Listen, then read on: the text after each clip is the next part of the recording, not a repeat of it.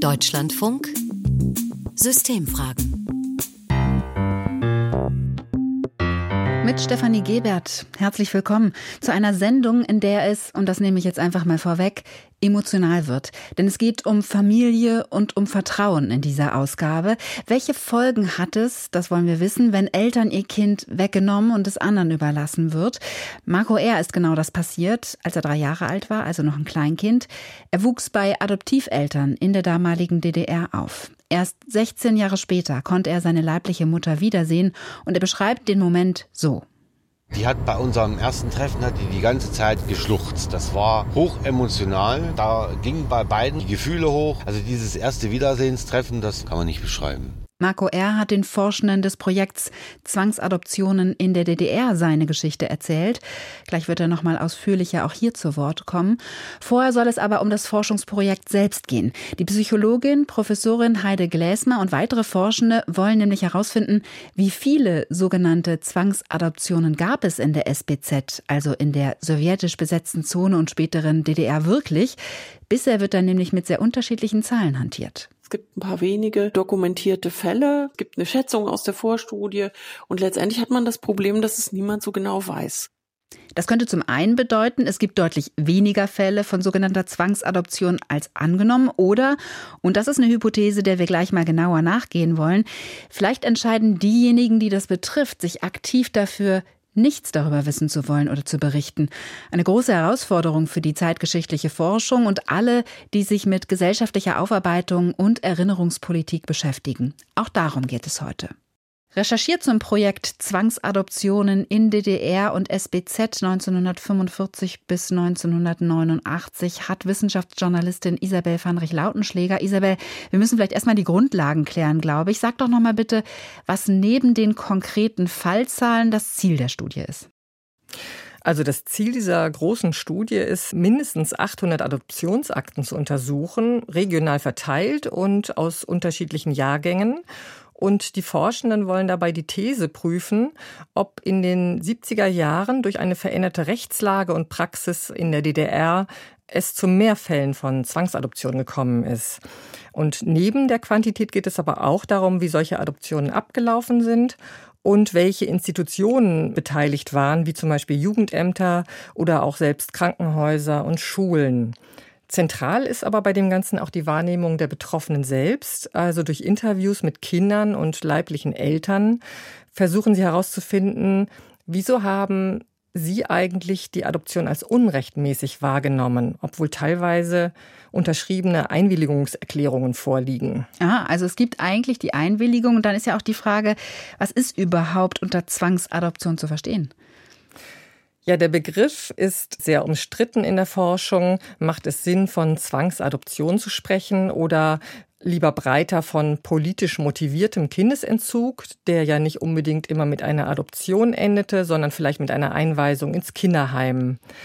Dazu äußert sich die Projektleiterin Anke Dreier-Horning. Sie ist Professorin für Pädagogik in der sozialen Arbeit am Deutschen Institut für Heimerziehungsforschung. Politisch motiviert erscheint es uns immer dann, wenn es eben nicht um sachlich nachvollziehbare Gründe geht. Also beispielsweise, wenn das Kindeswohl nicht im Vordergrund steht und wenn diese Entscheidungen durch Verfahren zustande gekommen sind, die für die Beteiligten erstmal nicht transparent waren, aber eben auch mit politischen Gründen versehen waren. Also beispielsweise, wenn Druck ausgeübt werden sollte auf die Eltern, wenn man deren Lebensweise abgelehnt hat. Und das ist tatsächlich schwierig in den Akten nachzuvollziehen, denn da steht ja nicht schwarz auf weiß, dass ein Kind weggenommen wurde, weil die Eltern keine sozialistische Erziehung leisten konnten oder weil die Mutter erst 18 Jahre alt war.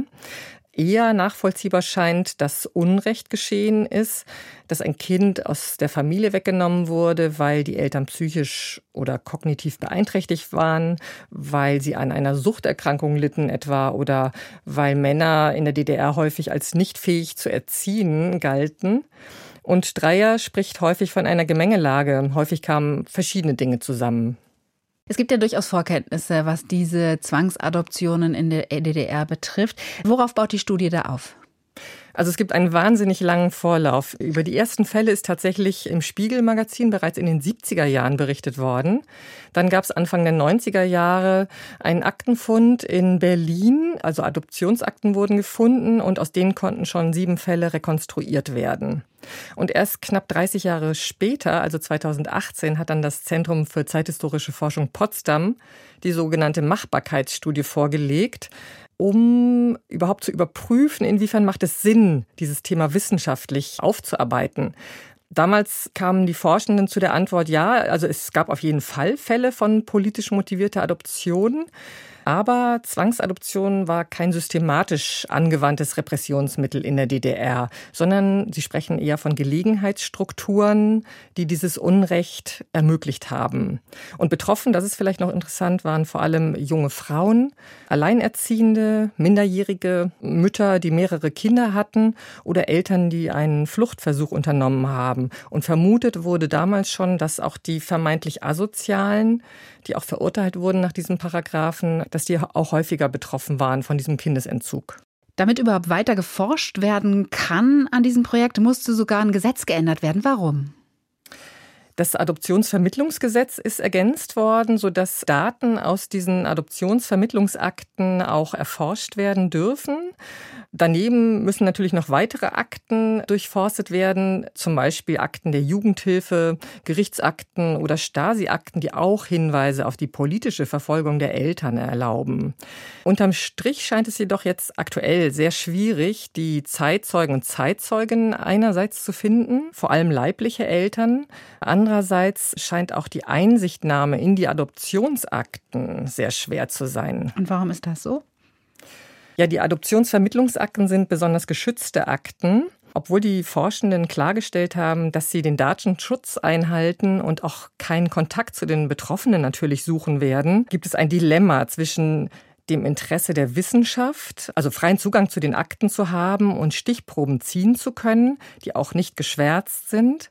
Und auf der anderen Seite die Behörden, die jetzt den ungewöhnlichen Zugang zu diesen Akten organisieren müssen.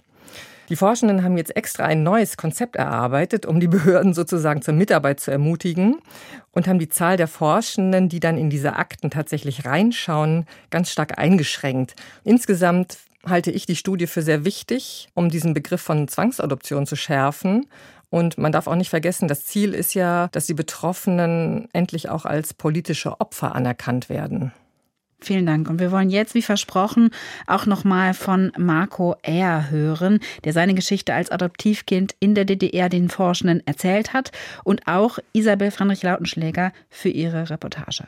Als Marco R. drei Jahre alt war, wurde er von seiner Mutter getrennt. Die Adoptiveltern, nicht weit entfernt im thüringischen Nordhausen, hätten daraus zwar kein Geheimnis gemacht, sie belogen ihn aber, erzählt der heute 50-Jährige beim Interview, das wir teilweise im Auto führen.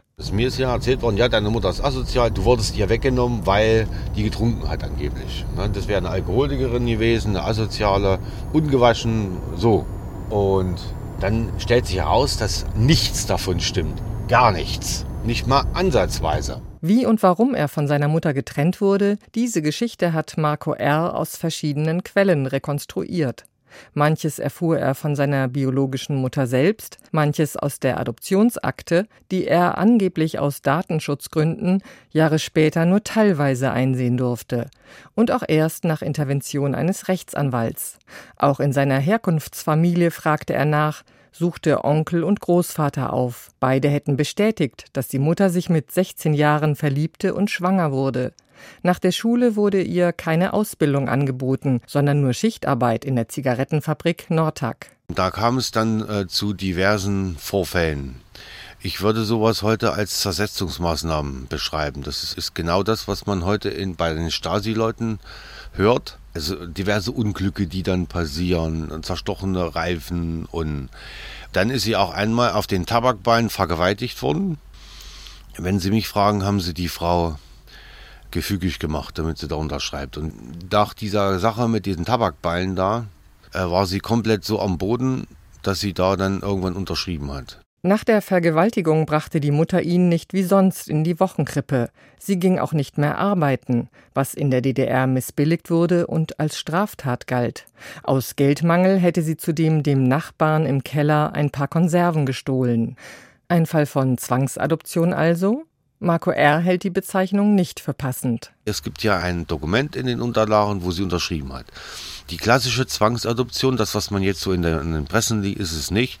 Ich äh, würde es aber trotzdem unter die Kategorie mit reinnehmen als illegale Adoption. Also und wenn ich eben auf eine 17-Jährige derartig Druck ausübe, und die in äh, extreme Notsituationen auch bringe, damit sie dann unterschreibt, dann ist die Unterschrift nicht gültig für mich.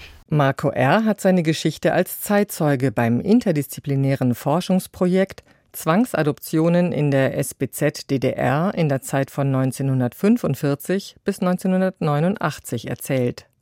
Professor Heide Gläsmer und ihr Team von der Universität Leipzig rufen ehemals Adoptierte dazu auf, sich zu melden. Bisher konnten sie mit zwei Dutzend Menschen lange biografische Interviews führen. Was schon auffällt, ist, dass nicht in allen Fällen aus unserer Sicht immer so ganz klar ein politisches Motiv zu erkennen ist. Wenn wir die Erzählungen haben über die Kindheiten, dass durchaus auch andere Gründe, die eine Adoption vielleicht mit initiiert haben, eine Rolle spielen. Also, dass es komplizierte familiäre Konstellationen gab. Also zum Beispiel eine alleinerziehende Mutter, die in Schichten gearbeitet hat oder Suchterkrankungen der Eltern. Also das ist sehr vielfältig. Manche Adoptionen könnten tatsächlich mit politischen Motiven zusammenhängen. Die Eltern versuchten zu fliehen, waren aus politischen Gründen inhaftiert, ihnen wurde das Kind weggenommen. Häufig würden die Betroffenen aber berichten, dass die Mutter oder der Vater, Zitat, irgendwie ein bisschen gegen das System gewesen seien oder dieses störten, weil sie zum Beispiel nicht regelmäßig arbeiteten. Die Suche nach der eigenen Geschichte ist zugleich die nach Identität, sagt Psychologin Heide Gläsmer. Manche Zeitzeugen würden berichten, dass sie in eine wunderbare neue Familie gekommen seien, wollten aber mehr über ihre Herkunft wissen. Andere würden stärker um die eigene Geschichte ringen. Warum bin ich weggegeben worden? Ist das wirklich unter Zwang passiert? Habe ich Halbgeschwister? Habe ich Geschwister? Die subjektive Erzählung der Zeitzeugen, die ihre Informationen häufig von Dritten erhalten haben, soll, wenn möglich, mit den jeweils dazugehörenden Adoptionsakten und weiteren Dokumenten wie den Stasi-Unterlagen verglichen werden. Trotzdem scheint es schwierig, die eigene Geschichte vollständig zu rekonstruieren. Marco R. beispielsweise versteht immer noch nicht, warum seine Adoptiveltern ihn bei sich aufgenommen haben, obwohl er 2014 ein Gespräch mit seiner, wie er sagt, gefühlskalten Adoptivmutter geführt hat. Mit drei Jahren bin ich adoptiert worden und kurz danach, ich glaube zwei Jahre danach, dann haben die ihr eigenes Kind gekriegt und dann wollten sie mich nicht mehr haben. Da sind sie erst zum Jugendamt und haben erzählt, hier, mit dem stimmt was nicht und der quengelt oder macht Probleme und äh, das Jugendamt sagt dann, ja, da ist aber nichts, der ist doch ganz normales Kind. Marco R., der heute wegen einer posttraumatischen Belastungsstörung krankgeschrieben ist, erzählt, dass er viele Jahre in kinderpsychiatrischen Einrichtungen verbringen musste, in Spezialkinderheime, Jugendwerkhöfe und zuletzt sogar nach Torgau abgeschoben und eingesperrt wurde. Nach Trennung der Adoptiveltern habe die Mutter gerichtlich versucht, die Adoption aufzulösen. Die Klage sei aber nach der Wende abgewiesen worden. Seine leibliche Mutter, 1986 mit Mann und drei Kindern in den Westen geflüchtet, trifft Marco R. dagegen einmal im Jahr. Isabel Fandrich-Lautenschläger durfte mit Marco R. sprechen, der seine Geschichte als Adoptivkind erzählt hat. Aber es finden sich bislang nicht viele Zeitzeuginnen und Zeitzeugen, die ihr Erlebtes über Zwangsadoptionen in der DDR berichten wollen. Eine These, wie gesagt, weil es gar nicht so viele Betroffene gibt. Eine zweite These lautet, Betroffene wollen sich lieber nicht mit der eigenen Vergangenheit beschäftigen. Und das wiederum ist Forschungsinteresse von Professorin Dagmar Ellerbrock, Historikerin an der TU Dresden. Zusammen mit Ralf Hertwig vom Max-Planck-Institut für Bildungsforschung hat sie untersucht, warum Menschen ihre Stasi-Akten nicht anschauen. Und das Ergebnis, es gibt sogenanntes gewolltes Nichtwissen, also Einstellungen, die dazu führen, dass leicht verfügbares Wissen gar nicht erworben wird. Und Dagmar Ellerbrock sagt, es gibt drei Hauptmotive, die dabei eine Rolle spielen können. Wir haben gewolltes Nichtwissen definiert als Handlungen und Einstellungen, die dazu führen, dass leicht verfügbares Wissen nicht erworben wird. Und da war die Stasi-Unterlagen für uns ein ideales Untersuchungssetting, weil das, was dort drin steht, wäre leicht zugänglich gewesen und es gibt Menschen, die sich dafür entscheiden, dieses Wissen für sich selber nicht haben zu wollen, nicht zur Kenntnis zu nehmen. Und Sie haben auch herausgefunden, was die Motive sind, sich so zu entscheiden, nicht wissen zu wollen. Vielleicht können Sie zwei, drei aufzählen, die mit zu dieser Studie passen, wenn es um Zwangsadoption geht. Ja, dabei ist wichtig, immer im Hinterkopf zu haben, Motive können sich im Lebenslauf oder wenn Umgebungsbedingungen sich verändern, auch verändern. Also es ist wichtig, dass das etwas ist, was nicht in Stein gemeißelt ist, sondern fluide ist. Und ein ganz wichtiges Motiv war das Motiv des Emotionsmanagements, also dass Menschen antizipiert haben, dass sie durch äh, die Einsichtnahme in die Stasi-Akten Gefühle von Enttäuschung, Bedauern, Verzweiflung, Wut, Wut und andere negative Gefühle empfinden könnten und aus diesen Gründen sich entschieden haben, das nicht zur Kenntnis nehmen zu wollen. Ein anderes Motiv war, dass Menschen Sorge hatten, dass sie generell das Vertrauen in andere Menschen, in das Leben, in die Gesellschaft verlieren würden. Vielleicht noch als drittes zentrales Motiv des sozialen Vertrauens, dass Menschen gesagt haben, wenn ich herausfinde, dass Personen aus meinem engsten Bezugskreis Freundeskreis, mein Ehepartner, meine Ehepartnerin, Freunde, Kinder der Stasi zugearbeitet haben über mich, dann ist es mir gar nicht mehr möglich oder schwer möglich, mit diesen Menschen zu interagieren, weiter soziale Beziehungen aufrechtzuerhalten. Und dieses Risiko möchte ich nicht eingehen. Jetzt müssen wir ein bisschen spekulieren, weil wir es nicht genau wissen. Und ich weiß, dass WissenschaftlerInnen nicht so gerne spekulieren. Aber ließe sich denn eins von diesen dreien ganz besonders gut übertragen, vielleicht auf Betroffene von Zwangsadoptionen? was die Motive angeht? Ich glaube, dass die Ergebnisse, die wir gefunden haben, so grundsätzlich ist, dass man sie in ganz unterschiedlichen Konstellationen finden kann, also auch im Kontext Zwangsadoption, wobei da eben die Frage ist, in welcher Akteursposition, auf welcher Seite, in welcher Rolle jemand sich wiederfindet.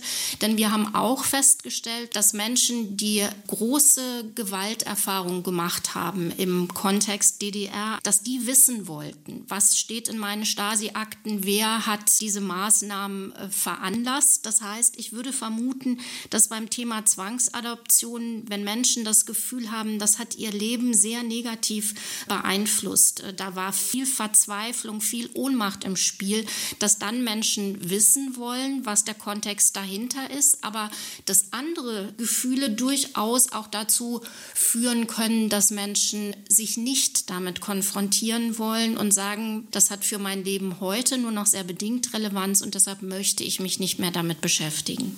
Wenn jetzt Menschen tatsächlich sich entscheiden für das gewollte Nichtwissen, was heißt das für die zeitgeschichtliche Forschung, die ja auf mündliche Quellen angewiesen ist. Wie rekonstruieren wir dann schwierige Vergangenheit, etwa nach einer Diktatur?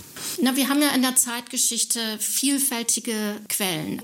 Ich glaube, was für die zeithistorische Forschung sehr wichtig ist, ist zum einen das Aufklärungsparadigma, was wir ja vor allem auch in Deutschland seit den 1980er Jahren sehr, sehr stark haben, dass wir sagen, wir wollen verstehen, wie vor allem auch gewaltsame Vergangenheit, Vergangenheit in Diktaturen sich gestaltet hat, sich vollzogen hat, um zukünftig eine solide und sattelfeste Demokratie bauen zu können, dass wir gleichzeitig zu diesem Aufklärungsparadigma, was sehr, sehr wichtig ist, zur Kenntnis nehmen müssen, dass es eben individuelle Entscheidungen gibt, Wissen nicht zur Kenntnis zu nehmen und dass wir jetzt überhaupt erst am Anfang des Prozesses stehen, zu verstehen, wie sind diese beiden Phänomene vermittelt, wann wollen Menschen wissen, wann wollen Menschen nicht wissen, wie können Demokratien damit umgehen?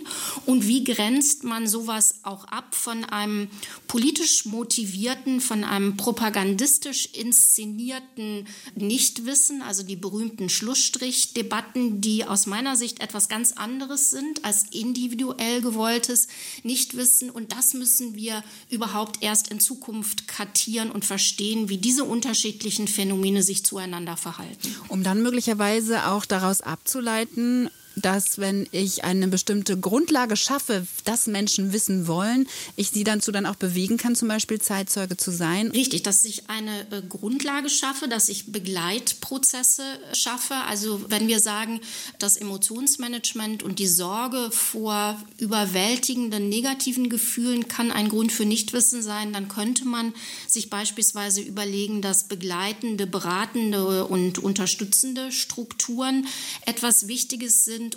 Und ganz wichtig natürlich aus gesellschaftspolitischer Sicht, dass wir dieses Wissen institutionell zur Verfügung stellen müssen. Also dass grundsätzlich Menschen die Möglichkeit haben müssen, möglichst niederschwellig dieses Wissen erwerben zu können. Ein wichtiger Punkt ist ja bei der Aufarbeitung von Vergangenem auch, dass Verbrechen und die, die sie bezeugen können, sichtbar überhaupt gemacht werden, richtig? Richtig, dass äh, sie sichtbar gemacht werden und auch, dass so sowas wie Genugtuung, wie Bestrafung, wie Benennung von Unrecht stattfindet und all das kann natürlich nur passieren, wenn man Aufklärung und Wissen hat. Also das bedeutsamste Beispiel in der deutschen Geschichte sind natürlich die Nürnberger Prozesse. Und diese Nürnberger Prozesse waren ja nicht eine deklamatorische Anklage, sondern gingen einher mit sehr, sehr viel Forschungsarbeit, sozusagen der Beginn der deutschen Zeitgeschichte. Und daran sieht man, wie wichtig Wissen und Aufklärung für Menschenrechte, für demokratische Gesellschaften Rechtsordnungen sind. Sie haben vorhin gesagt, es gibt einen Zeithorizont dabei. Es kann sich verändern im Laufe der Zeit. Also ich möchte es jetzt noch nicht wissen, heißt nicht, dass ich es nicht in 20 Jahren wissen will. Heißt das auch für die Forschenden, dass sie sich damit abfinden müssen, dass bestimmte Informationen erst in ein paar Jahren sozusagen erforscht werden können, vielleicht von der Enkelgeneration? Na, wir sehen ja in der Zeitgeschichte grundsätzlich, dass Enkelgenerationen immer neue Fragen stellen. Und das ist ja auch das Tolle, das macht Dynamik von Forschung aus.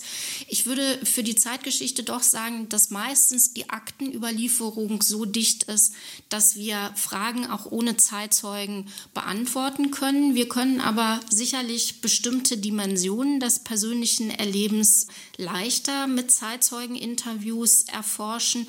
Und wir können wahrscheinlich wahrscheinlich auch, wenn Sie beispielsweise an die Wahrheitskommissionen in äh, Südafrika oder auch in Spanien denken. Das sind alles Beispiele, wo wir sehen, dass wir eine bestimmte Form von gesellschaftlicher Versöhnung und individueller Versöhnung eben doch nur mit dem sich auseinandersetzen und dem Miteinander reden hinbekommen. Nichtsdestotrotz müssen wir zur Kenntnis nehmen und auch respektieren, dass es Menschen gibt, die sagen, ich kann oder ich will mich im Moment mit bestimmten Wissenstatbeständen nicht konfrontieren. Professorin Dagmar Ellerbruck von der TU Dresden über gewolltes Nichtwissen.